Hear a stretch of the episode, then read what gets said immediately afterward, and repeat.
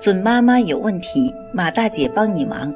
大家晚上好，我是妇产科医生马天平，大家也可以叫我产科马大姐。从事妇产科工作三十余年，一直希望能够为更多的女性朋友排忧解难。感谢大家对我一如既往的支持。很多准妈妈都经历过宝宝吃手这个习惯吧？小宝宝每天把自己的手指放到嘴巴里，吸吮得很香的样子，让妈妈一直感到困惑不解。手指究竟有什么美味？为什么宝宝一天到晚总会含着手指吃呢？今天，马大姐就和各位宝妈聊聊这个问题。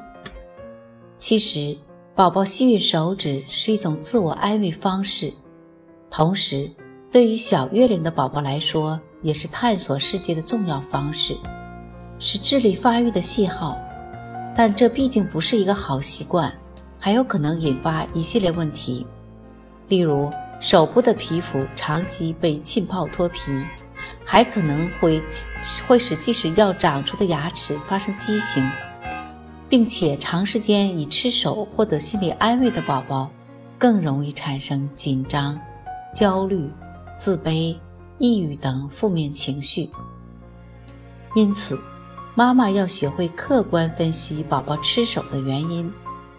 在宝宝以吃手为探索方式的时期，适当允许并注意卫生；而一旦发现宝宝有形成习惯的趋势时呢，就应及时干预。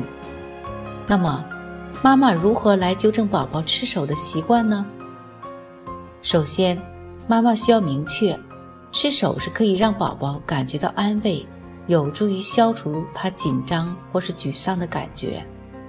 因此，让宝宝改掉吃手的习惯，就需要从注意力着手，让宝宝转移他的注意力。适当地使用安抚奶嘴是个不错的选择。这个小工具可以有效地转移宝宝的注意力，同时呢。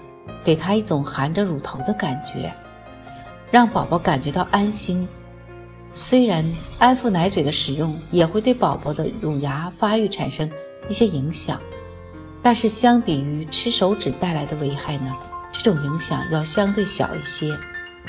当宝宝改掉吃手的习惯后呢，就停止安抚奶嘴的使用。另一方面，妈妈可以通过一些做游戏。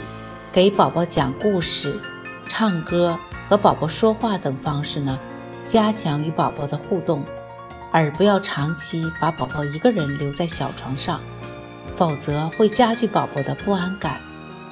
同时，妈妈多和宝宝交流，也有助于更好地了解他的生理需要，及时给予满足，也能有效地改善宝宝吃手的习惯。